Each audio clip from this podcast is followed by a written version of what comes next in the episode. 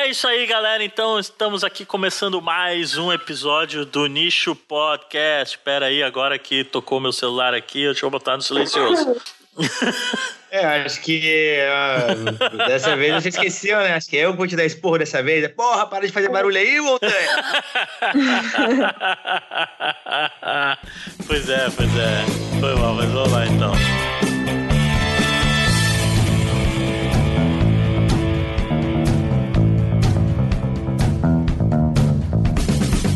Pessoas! Eu sou o João Montanha Dória. Eu sou o Edson Chuck. Eu sou a Bruna Winter. E eu sou a Kátia Capel. E este é o Nicho.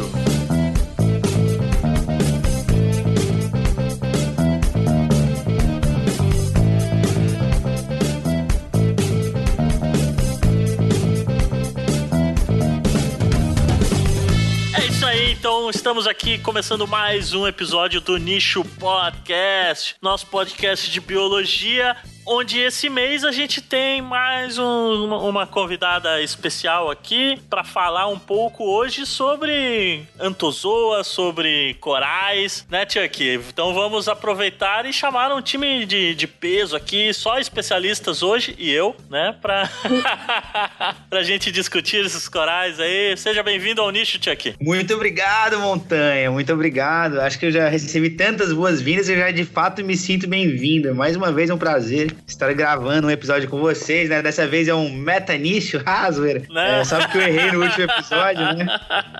Eu Pois não é, querem pois mais é. expor, mas é um prazer, é um prazer estar aqui com mais duas novas convidadas também, Isso tocando aí. esse lindo espaço. Espero poder contribuir com uma fervorosa discussão. Isso aí. E pela primeira vez no Nicho Podcast, a gente tem aqui hoje, pra nos ajudar, né, Tia, que a entrevistar a Kátia aqui, a gente tem a Bruna. Seja bem-vinda ao Nicho, Bruna. Obrigada, Montanha. É, agradeço o convite. Eu tô aqui mais como uma espectadora, né? Como todo mundo aí é super especialista, tudo médico. Eu tô aqui como a única graduanda, então vamos aprender um pouquinho sobre, sobre esses, esses bichos tão bonitinhos e tão safados.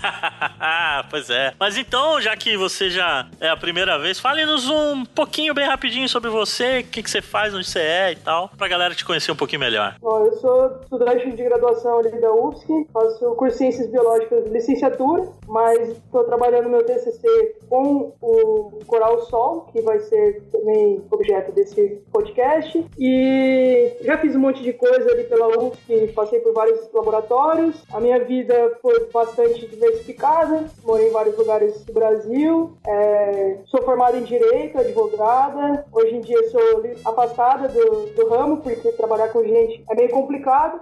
Aí bicho é mais fácil, né? Ainda mais os bichos que não se mexem muito, mais tranquilo de trabalhar. Acho que é basicamente isso aí. Se sem se mexer muito, ele já se reproduz desse jeito, imagina se se mexesse. Ainda bem que não anda. É, pois é, pois é, pois é. E agora, então, finalmente, a nossa convidada de hoje, a nossa entrevistada de hoje, Kátia. Como é que é, Kátia? Capel? Capel? Capel. Capel, Capel. Beleza, Kátia Capel, é isso aí. Peraí. Quem, quem que foi contemporâneo de quem no mestrado da UFSC? Montanha foi contemporâneo da Caixa ou o contrário? A gente é da mesma A turma. gente é da mesma turma. Pois é, eu sabia que essa era a resposta. E até agora você não aprendeu o nome dela ainda, Montanha? Cara, eu, eu, eu- vocês só conviviam bêbados? Chuck, eu só cumprimentava ela. O único jeito que eu cumprimentava ela. Bom dia, Katia. Só assim. Bom dia, Katia. É verdade. Ah, piadas internas, é isso aí. Vai ficar sem explicação, né? Claro. Ai, ai, mas é isso aí. Então, Kátia, nesse primeiro momento do nosso podcast aqui, a gente sempre tem essa sessão Marília Gabriela, né? Frente a frente com o Gabi, onde a gente pergunta: Kátia, explique pra nós quem é Kátia Capel. Bom, eu sou do interior de São Paulo e fui fazer biologia marinha na Unesp, no- em São Vicente, litoral de São Paulo. E de- já comecei a trabalhar com coral desde lá. Depois eu fui fazer o mestrado em Florianópolis, né? Aí na UFSC, maravilhoso. É, eu também trabalhei com coral aí, com, mas mais voltado para ecologia. E depois eu fiquei, eu trabalhei um ano de técnica no litoral de São Paulo e vim fazer o doutorado aqui na UFRJ, no Rio de Janeiro. Agora eu tô. Comecei já há uns cinco anos, mais ou menos, que eu tô trabalhando com Coral Sol. Uhum. E agora eu tô no final do doutorado, terminando em fevereiro, já acabando. Ah, na finaleira, finaleira, momentos de tensão constantes. Momentos de tensão. Isso mesmo. E sempre pendeu pra biologia, assim? Sempre pensou que, ah, o que eu quero fazer da vida é ser bióloga, estudar ah, os bichos, plantas, essas coisas malucas aí. E, e só, não quero me meter no, no direito aí, que nem a Bruna, mexer com gente. Gente é meio louca tal.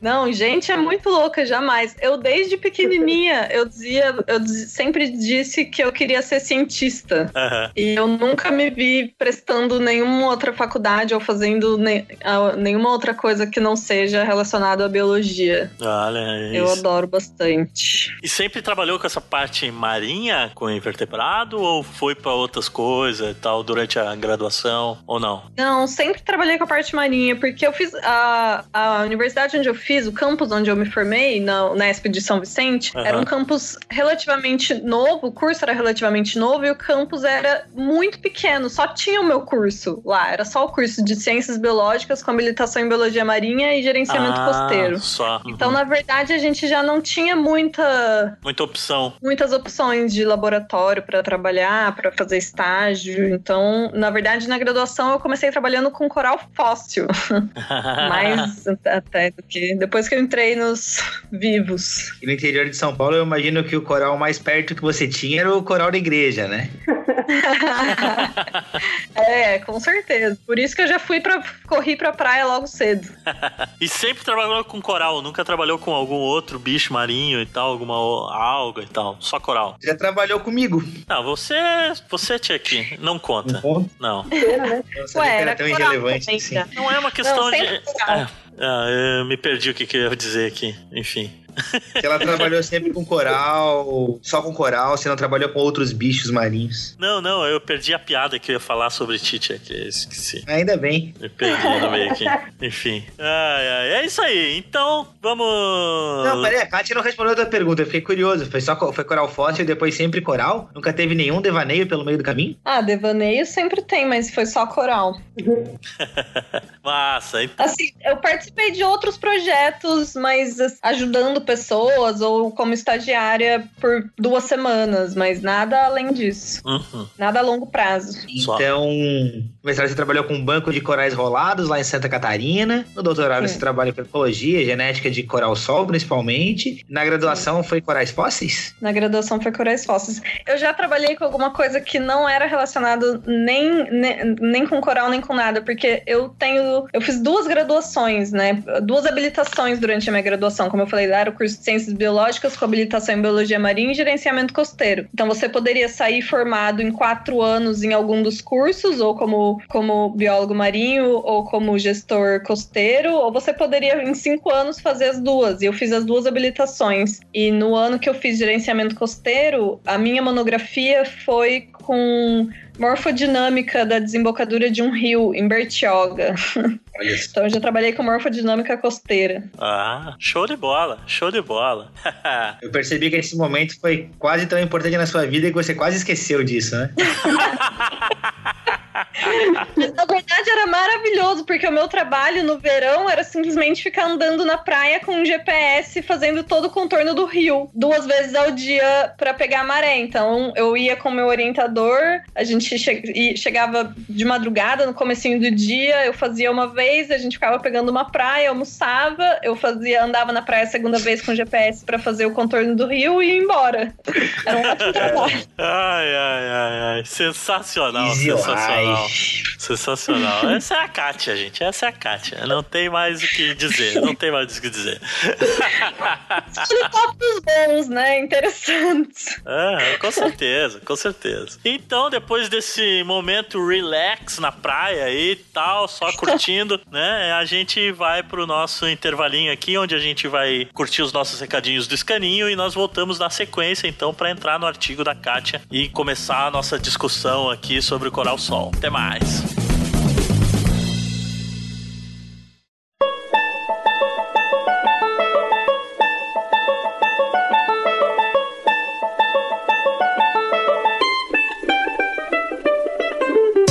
Isso aí, chegando aqui para mais um escaninho do Nicho Podcast, aqui onde a gente deixa os nossos recadinhos para vocês. Lembrando sempre que se você quer falar com a gente, você pode falar tanto nas nossas redes sociais, lá em facebook.com/barra o Nicho Podcast, assim como no Twitter, onde você acha a gente no arroba o Nicho Podcast. Você pode comentar no nosso site também, o ou mandar um e-mail pra gente em nichopodcast.gmail.com. A gente quer sempre o seu feedback, a sua opinião sobre como tá, vocês estão enxergando o nosso podcast aí, o nosso trabalho, né?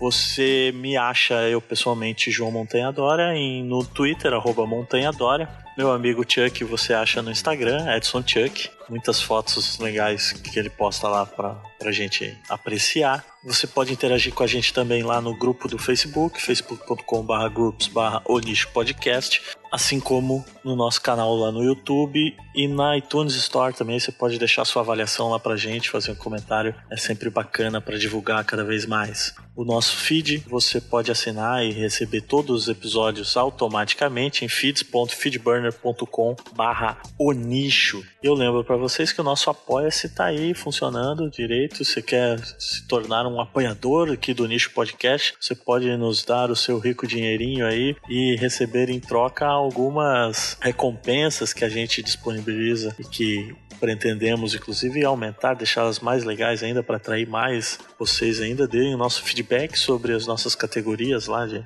de apoio, apoia.se barra podcast. Você pode apoiar o nosso trabalho a partir de um real, então é algo que não, não muda nada para você, mas muda muito pra gente aqui de real em real. A gente consegue é, bancar toda essa estrutura que a gente precisa ter para fazer esse trabalho para vocês. É isso aí, esse é o nosso recadinho de hoje. A gente volta então agora com o nosso podcast lá com a Kátia, que tá bem bacana. Vamos, vamos descobrir um pouco mais sobre esse coral sol aí, tão bonito e tão sacana. Valeu, até mais!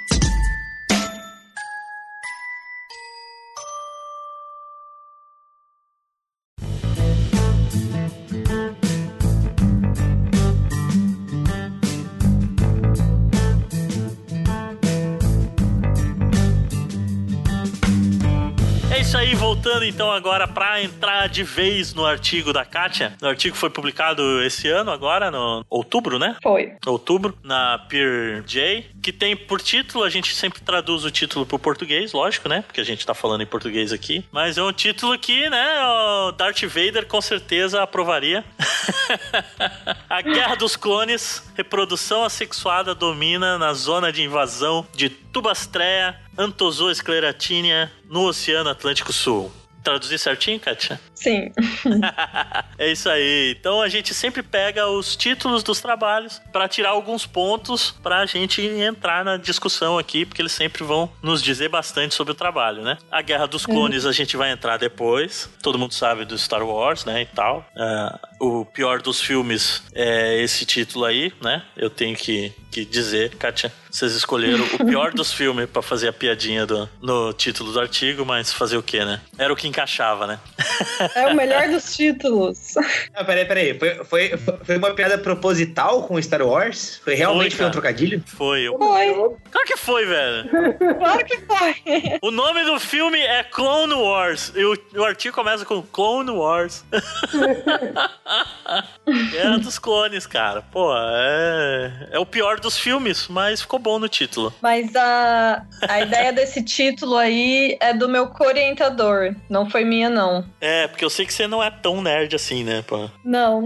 Mas ele, pelo jeito, é, né? Ele é, demais.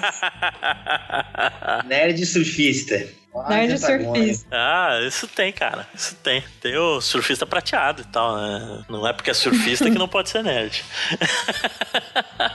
Mas enfim. Então a gente começa então falando dos bichos, né? Quem é Oh, as espécies do gênero Tubastrea aí, né, que a gente tá falando. No artigo você fala de duas dessas espécies, né?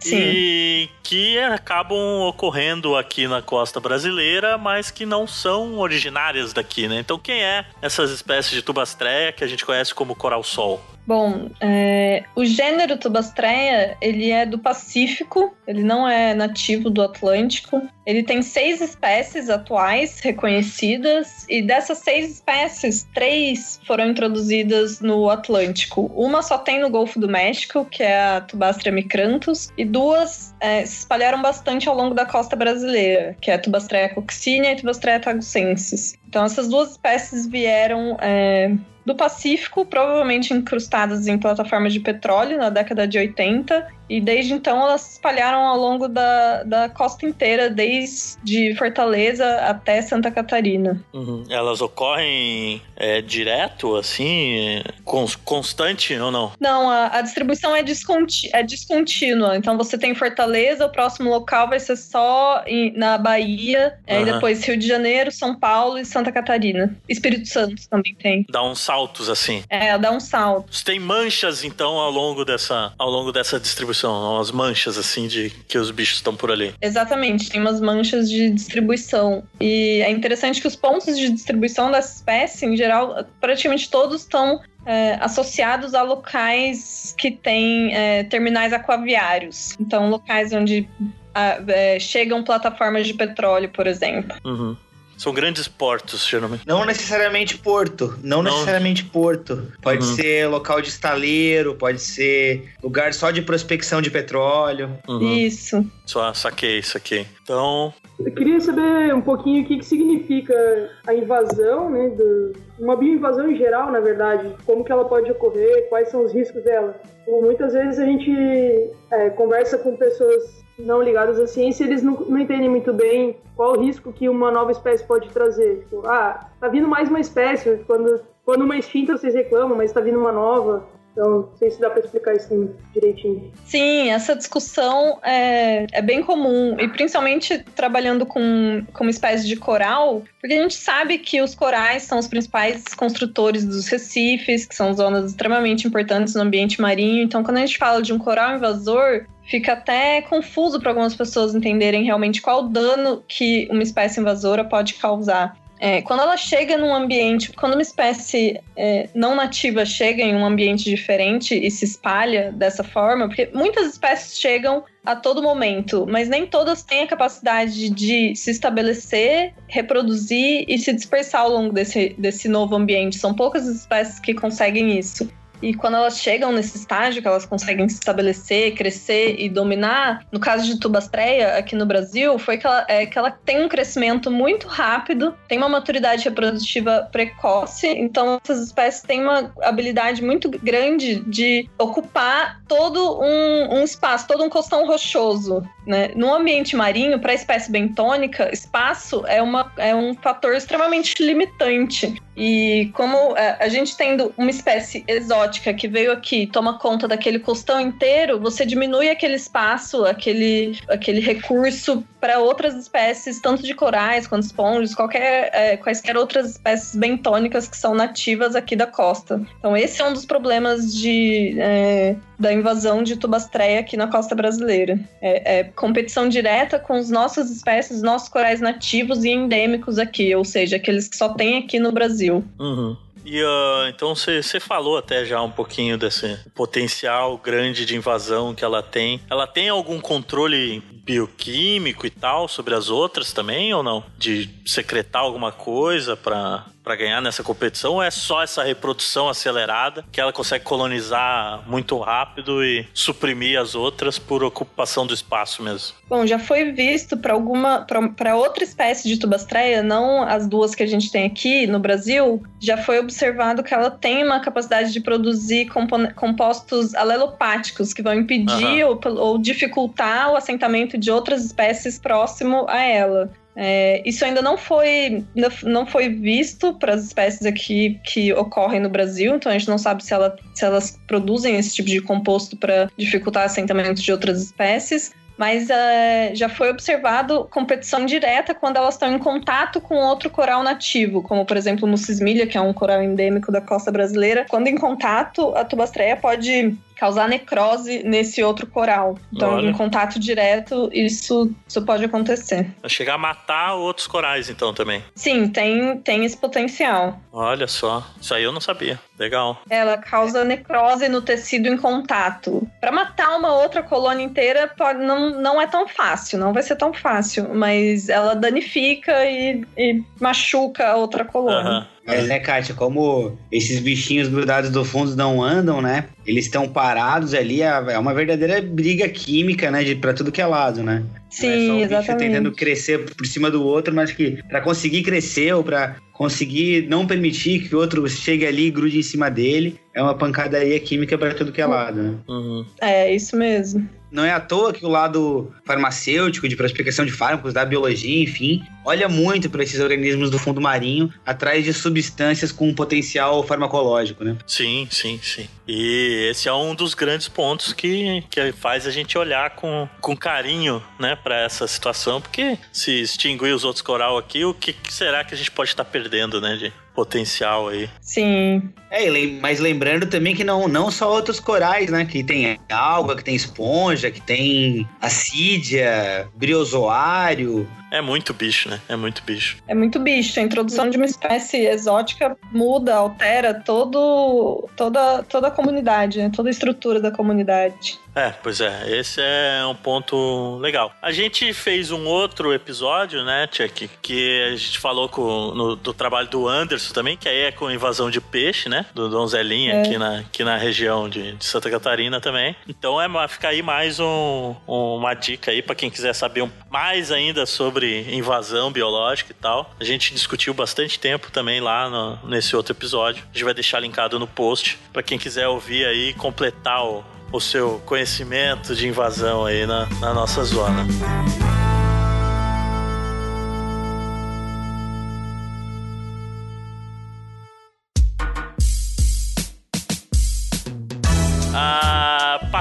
Então agora, acho que essa parte de, de invasão e tal, o que, que é um invasor, acho que já ficou até razoável aí. A gente tem um outro episódio que a gente já falou mais disso também. Então vamos passar para a parte mais, é, como direi, mais mão na massa ou bunda na água, digamos assim, né? Que é como é que é o trabalho de campo que você fez dessa, nesse trabalho de coletar o material e tal para para chegar onde você coletou, como é que você fez, qual era a, a grande dificuldade de coletar esses bichos e, e trabalhar com eles, porque eles estão lá fixos debaixo d'água. É fácil de achar? Achar, sim, é fácil. É, na verdade, depende, depende do lugar, né? E depende da abundância dele. Porque às vezes você pode encontrar eles ocupando todo um costão, então é, pode ser bem fácil de achar quando ele já está dominante num lugar. Mas se ele é raro ou ainda tem poucos indivíduos, pode ser difícil, porque ele gosta muito de ficar em lugar escuro também. Então, caverna, substratos negativos. Então, é, você tem que olhar com bastante cuidado se você estiver num lugar é, procurando um, um novo ponto ou num lugar ainda está no começo, você tem que olhar com bastante cuidado para áreas mais escuras, assim, áreas sombreadas, porque ele gosta bastante. Mas, no geral, ele é, bem, ele é bem fácil de reconhecer, é um coral extremamente bonito, tem é, duas variações de cores nessas duas espécies aqui na costa brasileira. Uma é mais avermelhada e a outra é amarela ou um pouco mais alaranjada. São bem Uhum. bonitos de, de ver embaixo d'água. E, a e, e que precaução que você precisa ter na hora de, de coletar esses bichos e tal pra, pra não se machucar, se é que eles têm alguma coisa que vá a- atacar a gente, porque a gente sabe que quinidário tem essa. Essa. Ah, esse- é, isso, quinidócito, mas eu tava pensando, é, toxina. Essa toxina e tal que, que, a- que acaba queimando a gente, né? Eles causam isso também ou não? Não, não, eles não causam. É que essas, essas células, elas podem ah, é, acontecer, elas ocorrem no quinidário. Em, em- é, em cada quinidário tem células diferentes com funções diferentes. Então, Sim, sim. essa, é, essa estrutura, no caso da água viva, que a gente diz que queima, o coral tem uma estrutura parecida, mas aquele, a que tem nos tentáculos dos corais, ela é feita só para grudar. Então ela é feita Ah. pra- pra pra ele conseguir grudar, ah, pra ele conseguir pegar uma presa e ela fica grudada nos tentáculos e é assim que ele se alimenta. Então a dos corais caractíneos, eles não, eles não têm essa, não tem uma toxina, não tem um nematocisto que queima. Ah, show de bola. Então não tem, não passa o problema que passou o Chuck com o nosso amigo Poliqueta lá, então. Maravilha. não. Ainda bem, né? Não seria nada agradável, né? Ainda mais considerando que as pessoas removem isso com as mãos embaixo d'água. É, pois é. Eu também sou uma dessas pessoas. A minha vida seria muito mais difícil.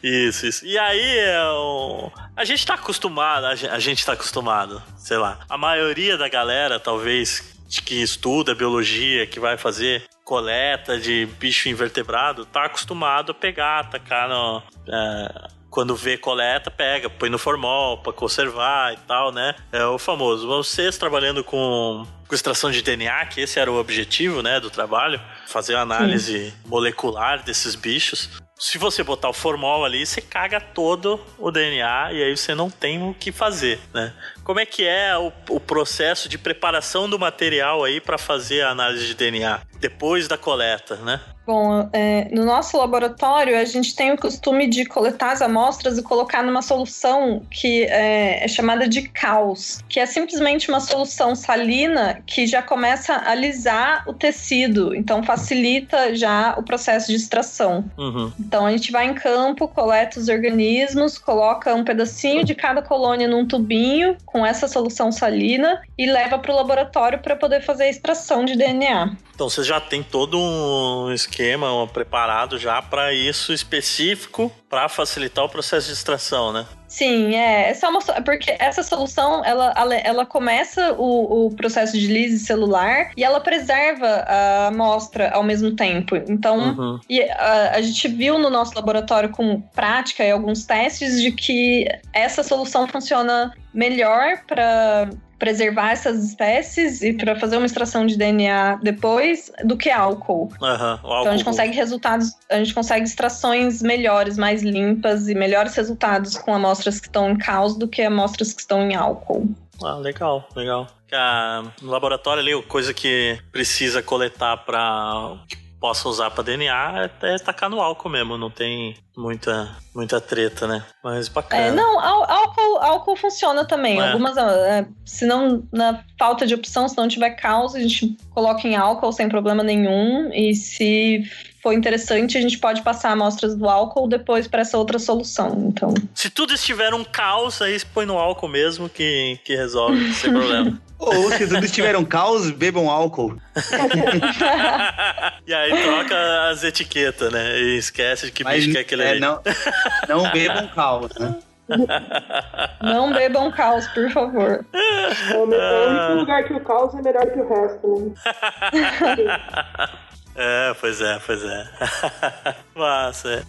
Então esse teu esse trabalho não era para ver taxonomia nem nada, era para ver a diversidade dentro das populações. É isso. Que diversidade é essa que vocês queriam enxergar, não? Sim, então, esse trabalho foi é, um, um, é um capítulo do meu doutorado. Uhum. É, então, ele tem só alguns resultados preliminares de diversidade genética ao longo da costa. O objetivo desse capítulo, um dos objetivos desse capítulo foi descrever os marcadores moleculares que a gente usou também. Uhum. Então, a gente sim, descreveu sim é, 12 LOCE de microsatélite, que foram os marcadores usados para avaliar essa diversidade genética, né? Uhum. E aí a gente já apresentou dados de duas populações da costa brasileira, na Baía de Todos Santos e a Baía de Ilha Grande, e, comparou, é, e a gente comparou a diversidade genética e a estrutura populacional dessas duas localidades. Uhum. E aí, tia Kátia, é, o que vem a ser Loki de microsatélite?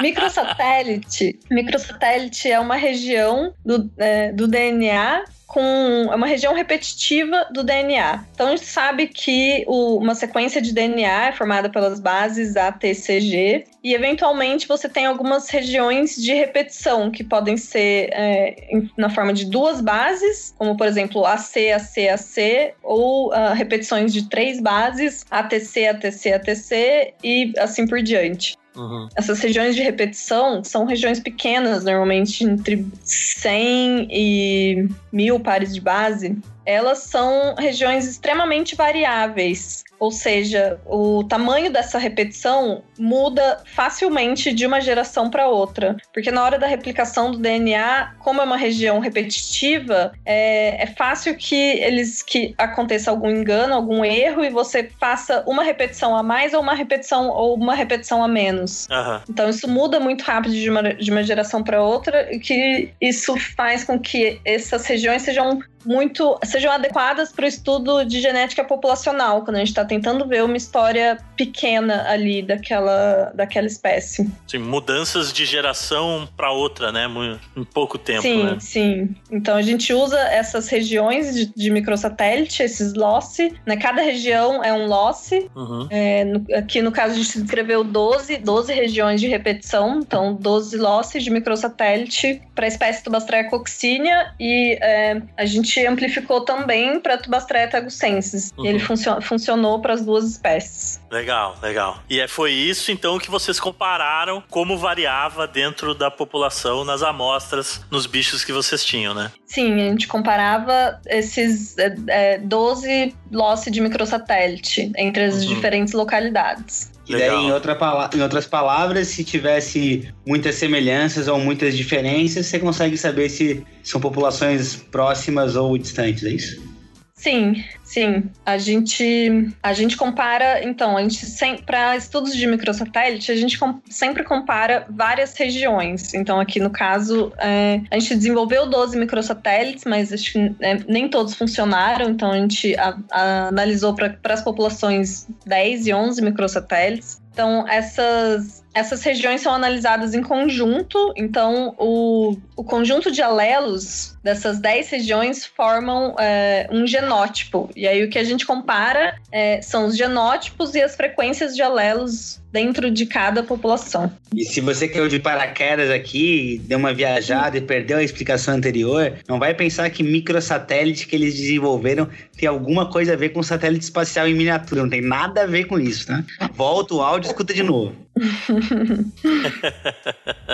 Ai, ai. Pois é. É isso aí. Ah, microsatélites, microsatélites. Ah, Desenvolvi microsatélites, né? Você faz um mini robozinho, coloca na espécie, ela vai se reproduzir e vai descobrir o traçado da das populações. Meu Deus, Daqui cara. a um tempo vai ser assim, né? Ah. A nanotecnologia aí tá vindo com tudo. Mas daí seriam microsatélites ou nanosatélites? Depende do tamanho do bicho. Um bicho grande dá pra ser um micro. Ah, depende da porta USB, né? Ai, que bosta, velho. É, eu, eu falei que eu vim só pra falar merda. Ah, mas é isso aí, ó. Eu não sei se ficou claro a minha explicação. Dos microsatélites, eu acho que sim, né? As zonas que se repetem bastante. Que isso é complicado. Não é como. É, é que tá, não é complicado, mas não é tão comum da gente escutar falar, né? É muito específico também, né? Uhum. A galera que não trabalha com genética, eu mesmo, eu li o artigo, escutei falar, pode ter certeza que eu já entendi muito bem, mas aí tem que estudar mesmo.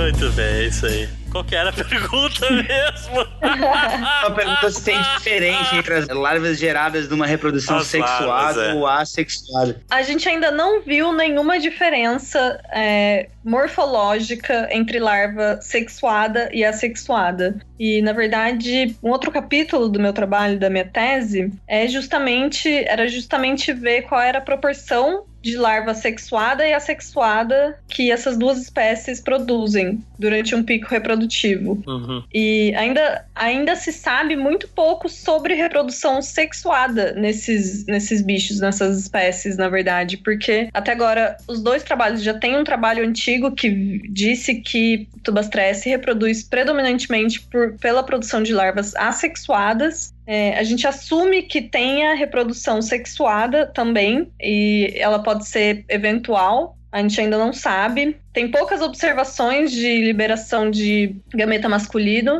Acho que em dois lugares, talvez uma vez em Galápagos e na costa da África. Então, isso é muito pouco visto. Então, a gente não, não sabe muito ainda sobre em que época, né? Algum, aquele tra trabalho que você comentou da, da De Paula aqui sobre reprodução, eles viram gametas masculinos numa quantidade muito menor. Então ainda é um pouco um, um, mito, não um mito, né? Mas ainda é não é muito claro quando que acontece a reprodução sexuada e qual a proporção de reprodução sexuada e assexuada nesses bichos. É, talvez no, no, ano que vem a gente tenha uma resposta. Mas é só se meu, se meu TCC der certo, né? Senão, aí também não tem diploma.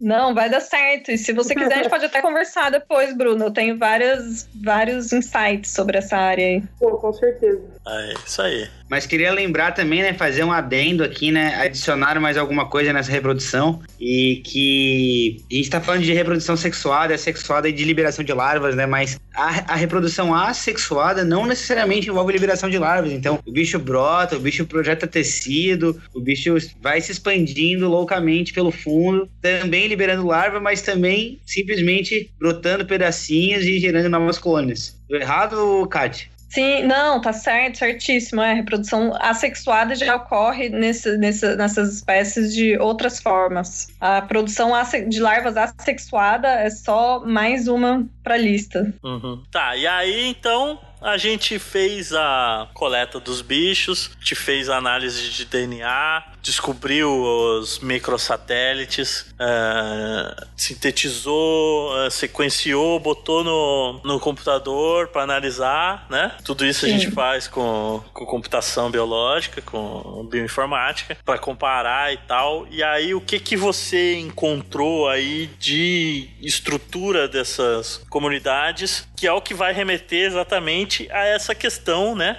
É, como que esses bichos estão se reproduzindo aqui, né? É assexuadamente, assexuadamente? Como é que é que funcionou? Sim, então a gente viu que uma, uma coisa que a gente analisou foi a taxa de clonalidade dentro dessas populações. Então a gente, é, a gente genotipou que no caso para microsatélite não se diz sequenciar, a palavra é genotipar, porque a gente não sequencia, a gente não, a gente não gera sequências, a gente compara só o tamanho do, uh, da sequência do microsatélite. Então o que a gente compara é o que a gente compara é o tamanho do microsatélite entre de um indivíduo, como que isso, quanto que isso varia de um indivíduo para o outro. Uhum. E o que a gente viu para essas duas populações da costa brasileira é que tem um, um, uma taxa de clonalidade, uma riqueza clonal muito alta. Então, de 20 indivíduos que a gente analisou numa localidade, a gente só encontrou, para a região da Baía de Todos Santos, a gente encontrou 13 genótipos únicos. Ou seja, como eu falei que a gente analisa 10 losse de microsatélite, cada losse tem dois alelos, então são, são 20 alelos. Uhum. Se você tem esses 20 alelos exatamente iguais em, entre dois indivíduos, esses dois indivíduos são considerados clones, porque eles têm o mesmo genótipo. Uhum. Então a gente considera eles como produto de reprodução assexuada. Sim. Então ele foi, foi, provavelmente formado através de uma larva assexuada, já que essa. É, os, alguns corais, como o Chuck falou, que vários corais se reproduzem de forma assexuada de, por outros métodos, um dos métodos mais comuns observado em coral é fragmentação. Eles se quebram, né? Ele se quebra e ele tem a capacidade de, de se fixar e formar uma nova colônia num, num local diferente. Uhum. E isso já foi visto para várias espécies. Mas como pela forma da colônia da, da tubastreia, isso não, isso não acontece. É bem, é extremamente improvável que você tenha, um, é, que você tenha uma fragmentação de, de um pedaço da colônia e que isso forme uma colônia nova. Então a gente sugere que esse, essa taxa de clonalidade alta que a gente observa é fruto de reprodução clonal por produção de larvas assexuadas. Uhum. Mesmo num espaço de uma escala pequena no costão, Kátia? Mesmo colônias que estão muito próximas a colônias mais velhas, na escala de milímetros, centímetros, você acha que mesmo essas colônias não podem ter sido fruto de um brotamento? Uh, brotamento é só se elas estiverem ligadas. Uhum. Se é uma colônia separada, não foi brotamento. Porque ela não consegue, ela não tem habilidade de brotar e descolar. E descolar, um, né? É... Mas e, E, e polyp buyout, e projeção de tecido. Isso são, são outras estratégias que ela usa, né? O buyout pode ser, é, né? é, é mais até uma estratégia, eu hoje considero mais como É, uma é. estratégia de sobrevivência para tubastreia, pelo menos, porque isso foi visto para essa espécie em situação de estresse. Então não é necessariamente, é uma estratégia de sobrevivência que acaba ajudando na dispersão, né? Não é necessariamente um esforço reprodutivo. Claro. Uhum. Então, isso tanto na, na Ilha Grande quanto na Baía de Todos Santos, vocês encontraram esse mesmo padrão, assim? Sim, foi o mesmo padrão. Só que para a Baía de Todos os Santos, a gente encontrou uma diversidade de, de genótipos maior do que na Baía de Ilha Grande. Uhum. E isso a gente acredita que pode ser por. pode ser pela ocorrência de múltiplas introduções. Então, uma, uma das hipóteses é, é essa, que você teve mais de um evento de introdução a partir de mais de uma população nativa, e isso gera um aumento na, na diversidade genética de uma população recém-invadida. Uhum. Do ponto de vista de ecologia, conservação, gestão pública, o que que isso significa? Isso, isso o quê? A múltipla introdução? É, você saber que, que os locais estão recebendo é, introduções múltiplas, né? Ou que tá sendo invadido o tempo inteiro, que não foi um pulso, só um pulso de invasão. Ah, isso. Essa é uma informação extremamente importante, porque a gente, a gente vê que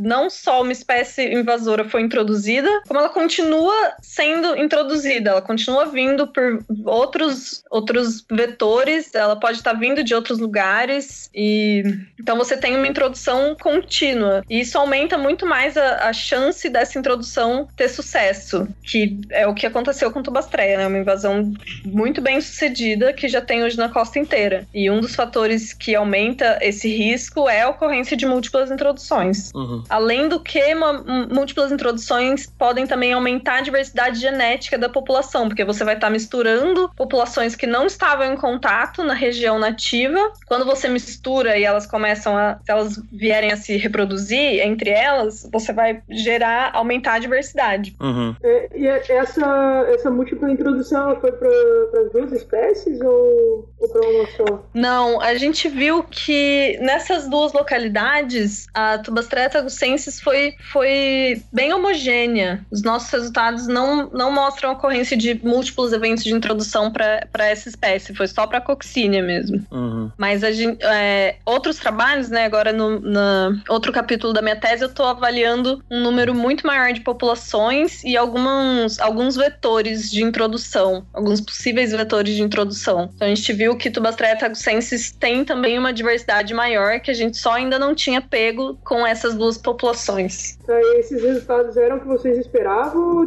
ou, teve alguma surpresa nisso? Não, não, foi, não foi uma surpresa, porque Tubastreia coccínea é uma espécie cosmopolita, ela tem já no mundo inteiro, então é muito mais fácil você ter tido múltiplas introduções dessa espécie por ela ser extremamente comum, enquanto Tubastreia tagucensis é uma espécie com distribuição restrita, então é, é mais plausível mesmo que tenha sido uma população só. Uhum.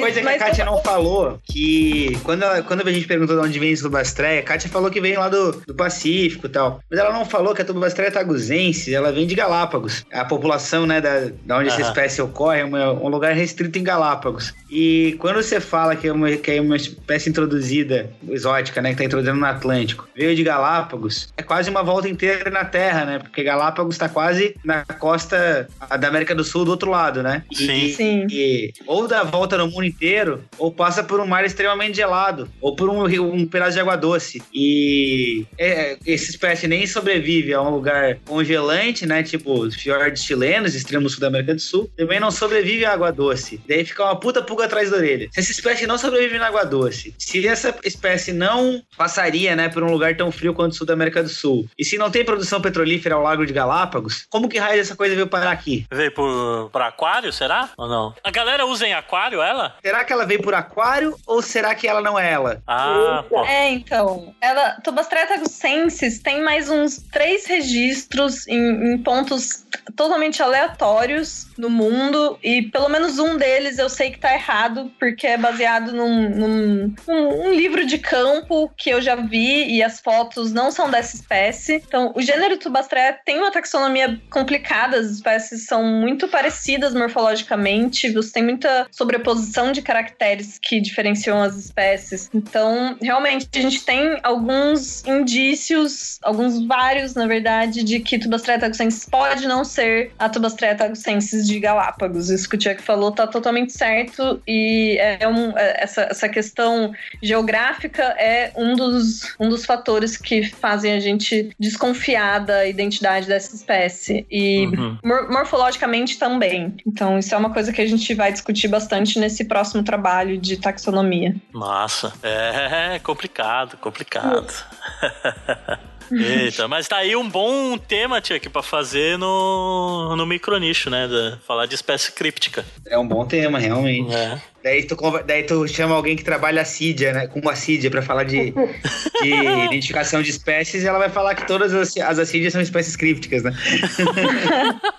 Praticamente. Ah, essa poliqueta tem muito, cara. Meu Deus. São dois gargalos absurdos, né? Primeiro é conhecer, de fato, a nossa biodiversidade, né? Saber quem são as espécies que compõem os ambientes. E a outra é saber disso num tempo do passado, onde a gente não tinha toda essa conectividade global é, sim, é, fomentada sim. pela presença humana, né? Então, é o que a gente chama de baseline. Se a gente não tem baseline, muitas vezes, né, quer conhecer o estado original, o estado mais antigo das, da, dos ambientes, a gente às vezes não consegue dizer com precisão se uma espécie que tá aqui agora e ou chegou agora ou nunca ninguém tinha visto antes, sabe? É, pois é. É, um, é uma pergunta, né, que leva esse conceito de espécie críptica, né? Será que ah, existe espécie críptica ou é só a gente no, que não conhece a biodiversidade direito, né? E acha que duas coisas diferentes são a mesma coisa, né? Exato. Claro que geneticamente dá para saber em que momento como a população se diferenciou aproximadamente, mas uhum. enfim, não é a mesma coisa, né? Sim, sim. E tem casos inclusive de espécie exótica ter sido descrita no lugar onde ela era exótica, como se fosse uma espécie local endêmica, porque na verdade ela, o lugar onde ela existia originalmente, não, ela não tinha sido descoberta ainda.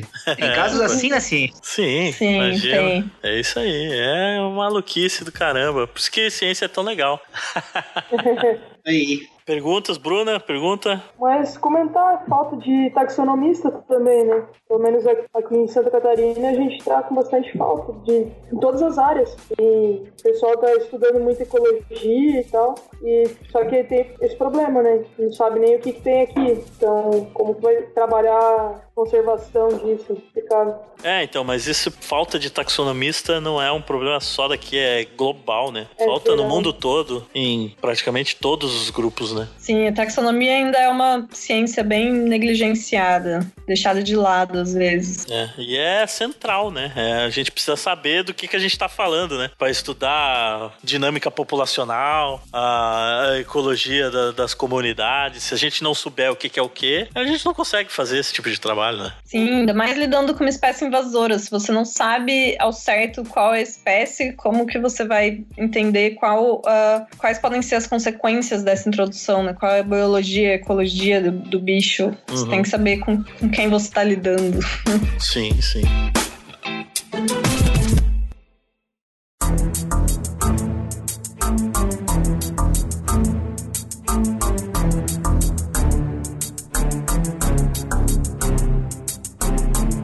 Esse negócio da heterozigose que eu queria entender, isso é uma pergunta que eu não entendi direito no artigo, Katia. É, você fala ali no, no negócio, vocês detectam que tem bastante heterozigose, é isso? No, nos bichos, Sim. correto? E essa, esse excesso de heterozigose do que se esperaria, né? No, normalmente, esse uhum. é um indicativo de que elas estão se reproduzindo assexuadamente, porque aí você não, não tem a produção dos heterozigotos se reproduzindo e formando homozigoto. Então, você clona, você vai clonar um heterozigoto também. É esse o raciocínio? É mais ou menos. A gente viu realmente gran... um excesso de heterozigotos, ou seja, quando ele tem né, dois alelos diferentes numa mesma região avaliada. Uhum. Nas duas populações a gente viu um excesso de heterozigoto. E isso pode, é, assim, isso pode ser interpretado, né? Tem várias, várias formas de olhar para isso. Isso nos diz várias coisas. E um excesso de heterozigoto é sim um indicativo para reprodução clonal, mas isso porque é, em indivíduos em linhagens clonais, você tem os dois alelos, dois alelos de uma determinada região, eles vão evoluir independentemente e eles vão acumular divergências ao longo do tempo. Uhum. Então você tem é, linhagens que se reproduzem predominantemente de forma sexuadas, vão, vão acumular um número maior de alelos e vão ter uma tendência a ter uma heterozigosidade maior do que o esperado em uma população com reprodução aleatória sexuada. Ah, saquei. Porque como eles estão clonando, então ou vai deletar ou vai somar coisa ali em sequência, e aí você vai ter um excesso de alelo novo surgindo. E aí sim, por isso sim, que acaba exatamente. tendo heterozigose. Não porque vai, vai só se copiando aqueles mesmos heterozigotos, né? É, não só alelos. por isso. Ah, O que a gente discute no trabalho também é que uma. Isso é uma das hipóteses, né? Então, reprodução clonal realmente tende a uma tendência a ter. a levar um aumento no número de heterozigotos. E uma outra Outro fator que pode levar a um aumento no número de heterozigotos é justamente a ocorrência de múltiplas introduções. Uhum. Porque se você tem populações diferentes introduzidas numa mesma região, e se essas populações é, começarem a, a, cruzar, né, ter fluxo gênico, na, numa prime num primeiro momento você também tem um aumento de heterozigosidade. Uhum. Isso é, a gente levantou como hipótese, mas a gente não observou é, nenhuma indicação de, de, desse padrão nos nossos resultados genéticos. Mas essa é uma hipótese hipótese a ser considerada que a gente pode simplesmente ainda não ter pego, né, muito, muito dessa variação. Uhum. E uma outra possibilidade que a gente discute é simplesmente que é, esses, esses genótipos heterozigotos podem também ter um, uma, uma maior taxa de sobrevivência ali naquela população. Então, por isso que a gente observa eles em maior quantidade. Pode ser uma seleção para os heterozigotos, então, de repente. Sim, também. sim, também é, é, uma, é uma outra hipótese, né? Uhum. Isso é bem interessante, cara né? Essa, essas paradas é muito. Às vezes é muito viagem pra cabeça, mas é. É demais, é, é demais. Eu tenho uma pergunta, eu tenho uma pergunta. Vai, manda é. ver. Tia Kátia! É. Agora, então, que tu, você sabe que tem essas, que essas populações brasileiras têm essas, essas características diferentes, que né, tem uma diversidade de populações com múltiplas introduções. Você conseguiria descobrir a origem dessas, dessas populações?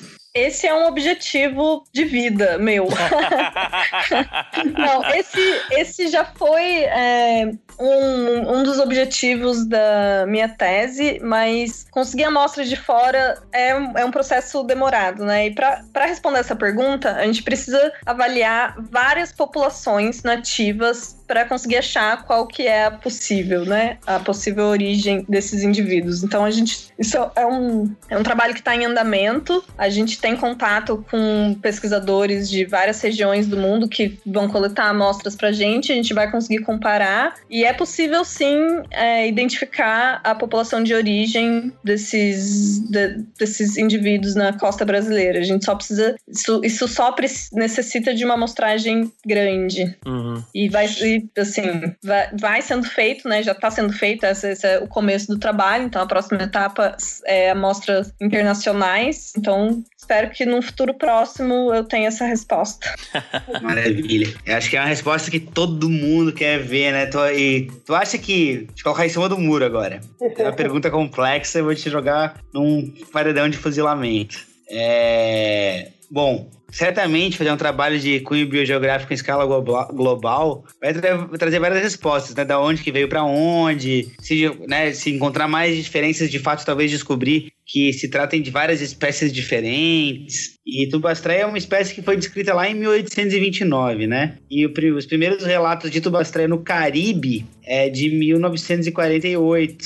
Né? Então, nessa época, não tinha nem mergulho scuba ainda. Não tinha quase nada de, de explorações com mergulho embaixo d'água, né? E com mergulho necessariamente embaixo d'água, né? E você acha que existe alguma chance de a gente ter cometido uma gafe científica histórica de talvez tubastreia ser uma espécie de dendrofilídeo que talvez não seja tubastreia, ou mesmo seja tubastreia, seja lá o que for, que tenha chegado aqui de uma forma natural Eu acho que não. Eu acho que não. Bom, primeiro, tubastreia é tubastreia mesmo, o gênero é válido, só a identidade de algumas espécies que são um pouco mais problemáticas e questionáveis, talvez. Mas não, eu não acho que tenha que possa ter chegado aqui de, de uma forma natural por alguns motivos. Então, primeiro, porque é uma espécie extremamente abundante em vetores de introdução. Então, plataformas de petróleo, por exemplo, são é, é, você encontra densidades, abundâncias muito grandes de coral-sol incrustada nesse tipo de nesse tipo de vetor. E a gente sabe que eles é, são responsáveis pela dispersão, por facilitar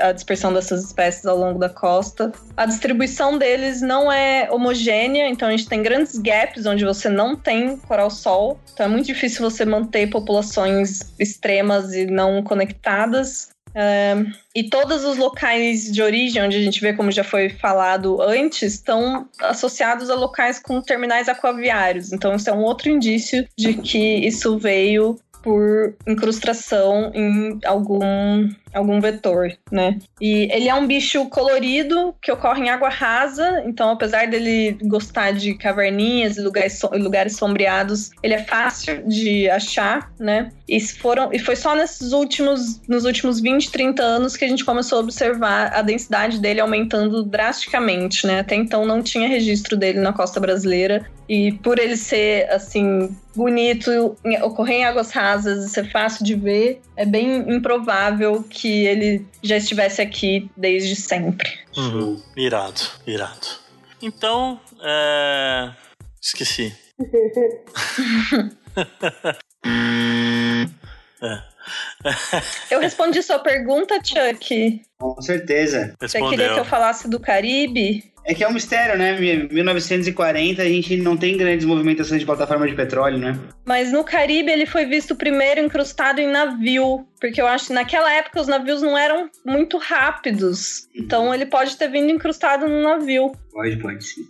E é possível, né? Mesmo se a gente pega na barco aí que fica parado muito tempo, próximo a portos, ele vai grudando a biodiversidade local também, né? Sim, sim. Na, a gente imagina que antigamente a galera limpava menos os cascos também, né? Sei lá. Mas enfim, eu só queria. Eu fui dar uma lida agora aqui, cara. Primeiro, é, em 1930, no começo de 1930, já tinha modelos de perfurar petróleo em áreas costeiras do Golfo do México. É. Você não sabia, não. Fui estudar, pegar um artigo aqui agora pela história da indústria petrolífera. massa, massa. Interessante. Irado. Conta a história do, do Bruce Willis lá, perfurando no, no espaço também ou não? Mas no Caribe o mais aceito, o mais, é, o mais aceito mesmo é que a introdução tenha sido em, por incrustação em embarcação, não por plataforma de petróleo. Até pela, por, por ele ter sido vis, inicialmente visto incrustado em embarcação ali na região de Curaçao e Porto Rico. E é, com base nos registros que foram feitos a partir disso, né, tem um estudo que diz mais ou menos qual que foi a, a história mais provável de como começou e como se espalhou no Caribe. Então, provavelmente começou ali naquela região entre Curaçao e Porto Rico. E depois se espalhou para a região mais do norte do Caribe. Show de bola. Show de bolas.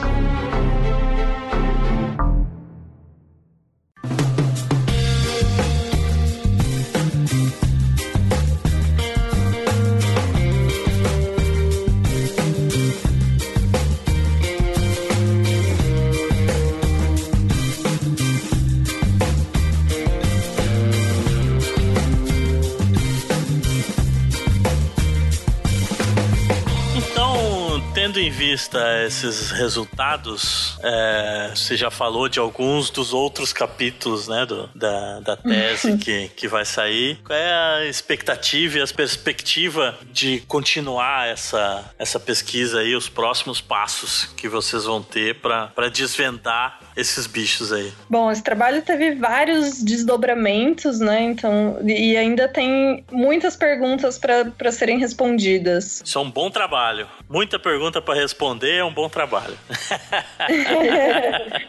Muitas perguntas. Então tem. A gente vai continuar com a parte de taxonomia. A gente tem recebido é, colônias de outros de, de alguns lugares no Pacífico. É, então a gente vai incorporar isso, vai analisar mais espécies de outras regiões do mundo para tentar entender melhor a sistemática do grupo, né? Qual que é realmente o número de, de espécies, como que elas evoluíram.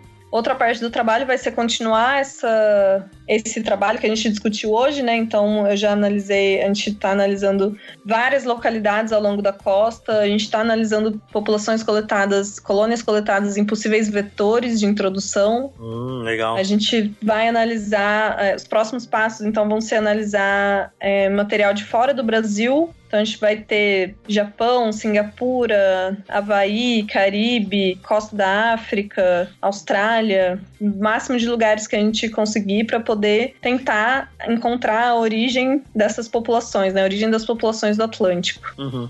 Legal, irado, irado. Essa costa da África é costa do Atlântico ou Pacífico? Ou os dois? É, tem nos dois lados. As amostras que eu tenho são do Atlântico e, quem sabe, vou tentar conseguir do, do, do, do Índico, né, no caso. É isso, Índico, verdade. Geografia, feio. Perdão pela demora no, no erro. Massa, legal, cara. Isso é, isso é muito louco, velho. Essas paradas que não acabam nunca, essas pesquisas dá... são estimulantes. Não acaba nunca. Você, você faz um trabalho, responde uma pergunta, surge em 15. Esse é o processo científico. É você vai descobrir cada vez mais coisa. Quanto mais fundo você for, mais questões você vai descobrindo ao longo do caminho. Isso é, isso é uma pesquisa bem feita. Esse é o, o ponto. É cada dia que a gente vai alimentar os corais, a gente pensa numa parada nova para fazer com eles. É Exato. absurdo o trabalho. Exato. Se você responder todas as suas perguntas, cara, de uma pesquisa, alguma coisa errada você fez. Concordo. É, é isso aí. Uh, Chuck, Oi, tá aí, meu querido? estou aqui. Vamos pros finalmente agora, então? Vamos pros finalmente. Massa, massa. Então é sempre bom a gente chegar nesse final aqui pra discutir algumas coisas mais filosóficas aí. Manda uma pergunta filosófica agora, Chuck. Vai. Caralho. Ah, Sabe que eu sou o mestre das perguntas filosóficas e hoje eu tô meio Chuck, devagar. Chuck, Do it! Just Hã? do it! faça a pergunta filosófica, vai. Do it! About it! ai, ai, ai. Não vai sair? Aí, vai sair. Pensou na pergunta? Sei. Tá, então, atenção, todo mundo, vamos nos preparar para a pergunta filosófica. Uh, let's get ready to rumble! Bom, quase doutora Kátia Capel.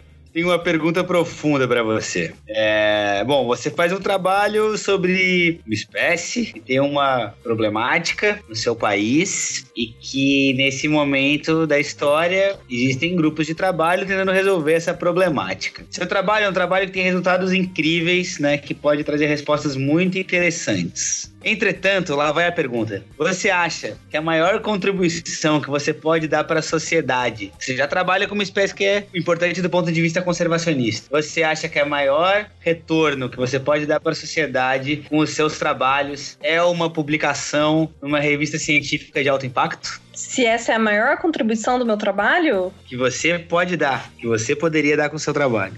Não, eu acho que eh, acho que tem várias formas de contribuir com o meu trabalho. Essa é só uma delas. Publicação é uma dessas formas. Acho que a divulgação científica atinge publicação numa revista de alto impacto atinge um público muito restrito. Eu acho que tem, tem muitas outras muitas outras vertentes e muitas outras pessoas que tem que que essa informação tem que chegar e ela pode ser útil para muitas outras muitas outras formas, como por exemplo a, a, a própria conservação né? Então, isso para outras, tanto para a sociedade ou como para organizações não governamentais, para pessoas tomadoras de decisão, todas elas, acho que essa informação tem que chegar para todo mundo. Então, tem várias formas de contribuir. É, eu ia fazer outra pergunta, mas eu não vou. Não vou. Ei, obrigado!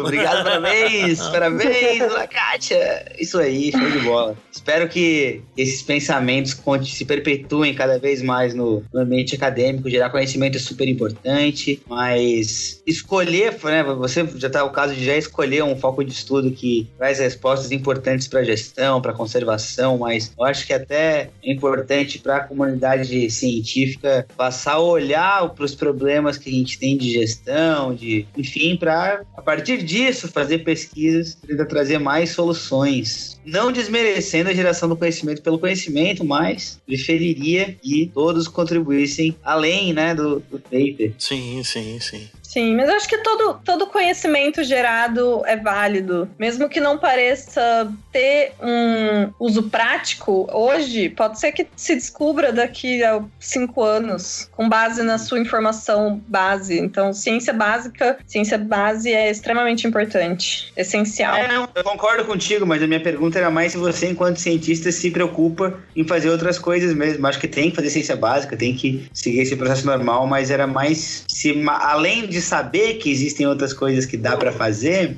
se você se preocupa em tentar fazer mesmo. Ah, sim, ah. sim. Não, acho que isso é bem importante também. É. É isso aí. King Mountain. Diga. Sir Big Mountain, ah. suprir a vossa necessidade de uma pergunta um pouco mais filosófica ou... Acho que sim, foi bem, foi bem interessante essa, esse ponto de, de divulgar, né? Não só pro mundo leigo, não só pro mundo acadêmico, não só pro mundo tomador de decisão, né? Isso é algo sempre importante. Eu vou pegar um exemplo prático disso, cara. Eu ah. mergulho. Adoro tirar férias para mergulhar, além de trabalhar com mergulho. Eu teve um certo momento da minha vida que eu fui para Cuba. Caribão tem um outro problema com o invasor sinistro, que é o peixe-leão. Uhum. Que no nosso meio, talvez quase todo mundo já tenha ouvido falar. Eu cheguei lá em Cuba, 2009, fui mergulhar. O instrutor virou para mim felizão, assim: pô, vou te levar num lugar ali, tu vai ver um bicho diferente. Vou te mostrar o peixe-leão.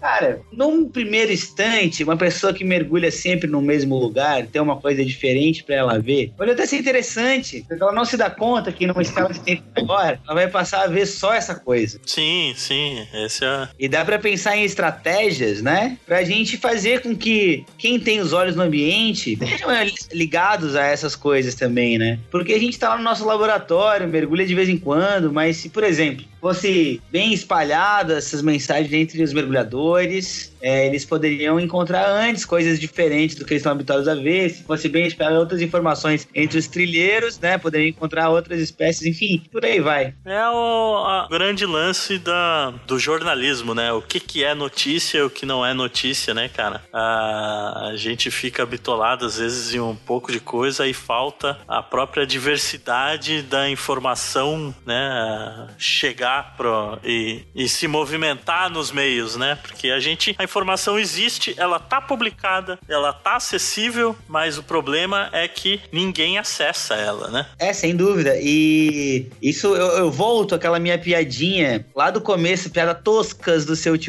quando eu, onde eu falei do coral da igreja, né? Isso vira um assunto sério nesse momento.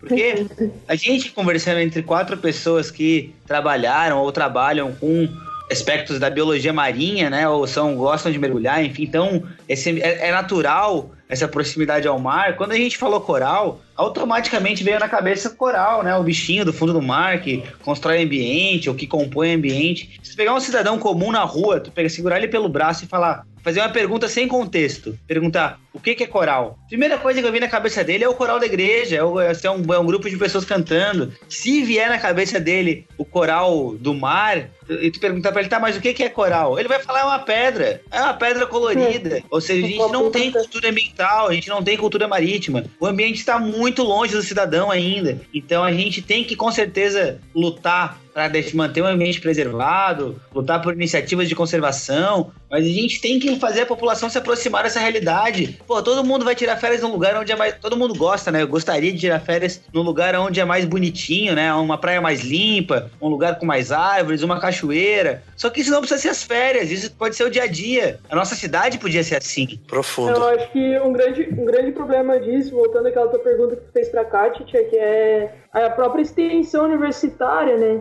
Hoje em dia a gente vê muita gente focada, presa dentro do laboratório, acaba esquecendo que, que precisa chegar na população esse tipo de conhecimento. E com certeza, é, mergulhar é um, é um hobby meio caro, mas se você o mergulhar scuba, né? mas simplesmente botar a cara na água e ver o que tem ali não é. Você já falou isso várias vezes. Então, assim, é, a própria universidade de, teria que ter esse papel, é um dos pilares da universidade fazer essa extensão, levar isso para fora. Uma das formas que Montanha encontrou foi o podcast, mas tem várias outras, né? Mesmo fazer reuniões com, com grupos como associações de pescadores, coisas do tipo, seria bem importante. Né? É, eu acho que a gente tem que, tem que sair da caixinha, cara. Silêncio. Silêncio da Kátia. Me indignei aqui, né? Por longe. Tô só ouvindo o Chuck. Troquei a pergunta filosófica pela filosofia, né? Ah, o Chuck, o Chuck é o nosso filósofo aqui, cara. Ele é o, a alma conservacionista desse programa. Uou. ah, é isso aí, é isso aí. Nesse momento, então a gente vamos, vamos terminar por aqui. A gente deixa agora esses minutinhos. Caixa um recado final que você quiser passar para os nossos ouvintes aí. Fique à vontade. Bom, agradeço aí a participação. Foi ótimo vir aqui conversar um pouquinho com vocês sobre Coral Sol e a invasão da costa brasileira. É um assunto que eu adoro falar, é só sobre isso que eu falo pelos últimos quatro anos. Principalmente agora, na finaleira aí do doutorado. E é isso aí. Bom, crianças do meu coração, mais uma vez, foi um, um prazer estar com vocês. Falando uns bichinhos que eu não gosto, mas que tem um desenvolvimento, né? Tão lindos. Não gosto deles aqui, amei ver eles em Galápagos, né? Então, enfim, né? É isso aí. O amor é, é regional, é regional. Aham. E é, eu tenho que dormir, porque amanhã, onde eu vou? Arretar coral sol. Ah, que beleza. É meu hobby, é minha atividade predileta. é isso aí, é isso aí. A gente vai fechando por aqui então. Bruna, conseguiu entender o artigo então? Mais ou menos. Eu acho que a gente vai ter que ter um- uns outros encontros aí nas conferências para conversar melhor. Mas eu agradeço muito o convite. Prazer conhecer a Kátia. A gente já se conhecia por e-mail, mas, né, agora a gente tá, tá aumentando a nossa relação. Primeiro por e-mail, agora conversa. Daqui a um tempo, quem sabe, a gente se encontra.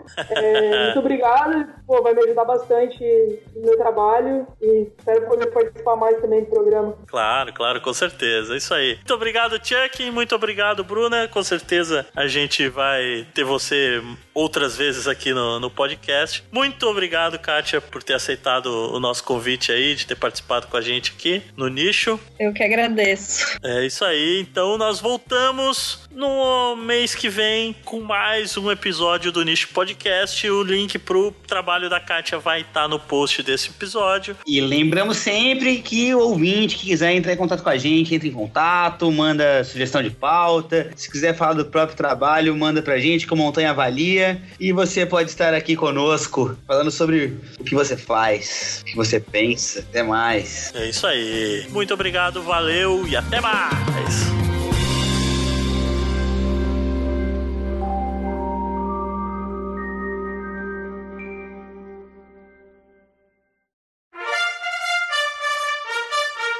Se podcast, se não pode, diz. Eu ia fazer uma pergunta que ia te colocar na fogueira, mas eu desisti.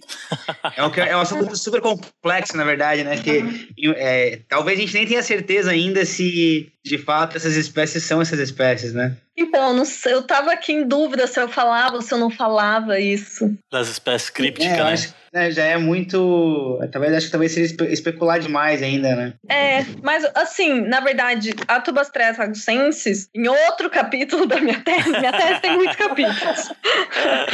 em outro capítulo da minha tese, que é uma revisão taxonômica, eu não chamo Tubastreia tagucensis de Tubastreia tagucensis. Você chama, chama de quê? De, Também é uma musiquinha de, de tensão.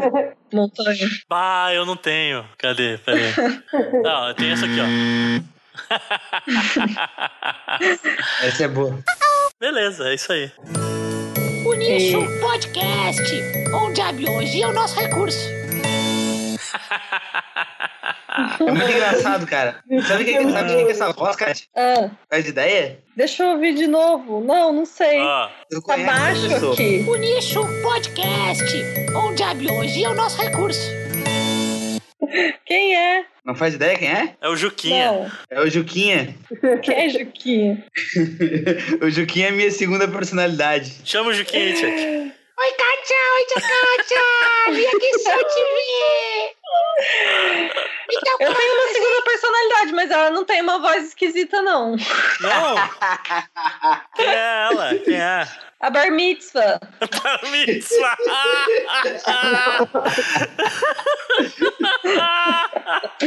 Ah, ela só aparece Mas no ela, bar depois ela, da ela cachaça, é aparecia isso? mais durante o Interunesp. Ela, ela tá sumida já faz um tempo. Gente, vocês já viram aquele programa é, que chama Drunk History? Drunk History? Não. Não. Fala sobre a tua história, não? Não, é muito massa. Eu, eu acabei de pensar que a gente tem que fazer a versão de biologia, Drunk Biology. É tipo uma galera, assim, eles convidam pessoas, é, é, historiador, galera que manja de história, que trabalha com isso, pra contar alguma história específica. Tem, daí tem algum. Cada episódio é uma história que eles contam, tipo uma guerra, ou não sei, história de um lugar. E aí eles ficam enchendo a cara, assim, o cara, né? O apresentador e, a- e o convidado ficam be- bebendo, enchendo a cara mesmo. No final eles estão bebaço falando de história de algum lugar. Cara, quando. No final, acho que no meio do mestrado, quando eu comecei mais com essa pira de fazer coisas audiovisuais mais profissionalmente, eu tinha a ideia de, de fazer o conversa de bar, assim, sobre ciência. A ideia é a mesma pegada, porque a gente sempre chega no bar, começa a falar de trabalho, começa a ficar cada vez mais bê- bêbado e mais divertido. Mesma pegada, É. mas era no a ideia era fazer no bar. E aí a gente fez isso aqui, né, Tchek? Não, não foi falar desse aqui, o reprodução sexual e sexuada. É, então, Essa é a parte que mais me interessa, na real. então pergunta aí se é o que tu. A parte que mais te interessa é a reprodução assexuada ou assexuada? O, impor- o importante é a reprodução, né? Não, mas, Entendi. não, mas no, no meu trabalho a gente vai fazer com os dois. ah, quer dizer, eu nem sei a diferença de reprodução assexuada e sexuada desses bichos. Uma tem sexo e outra não, mas É. é, é, eu não, a gente tá fazendo lá trabalho com larva e vai fazer histologia, mas praticamente o que fizeram, que a Aline de Paula fez. Mas a minha principal pergunta, eu ia até fazer fora do ar, é se tem diferença nas larvas, sexuada ou assexuada, mas eu não sei se cabe aqui nesse momento. É, pois Não, é. eu preciso fazer um adendo antes, cara. Bruna, cara, é diferente de reprodução assexuada e sexuada. Não é que uma tem sexo, outra não. Já viu coral transando? Não, né, meu querido, mas Não, é, Ah, mas- Não. Mas eu vou dizer o seguinte, Chuck. Em casa, na falta de uma reprodução sexuada, você vai na sexuada mesmo, cara. Não tem. E aí, ó, o que que vale isso aqui? Piada tosca de só o tio aqui. É pra ver ou é pra comer? Ah! Esse Juquinha, esse Juquinha. Mas eu acho que o Juquinha, ele deve treinar bastante a reprodução assexuada. Ah, com certeza. Todos nós, né? É um, jo- um jovem adolescente. O Nicho Podcast, onde a biologia é o nosso recurso.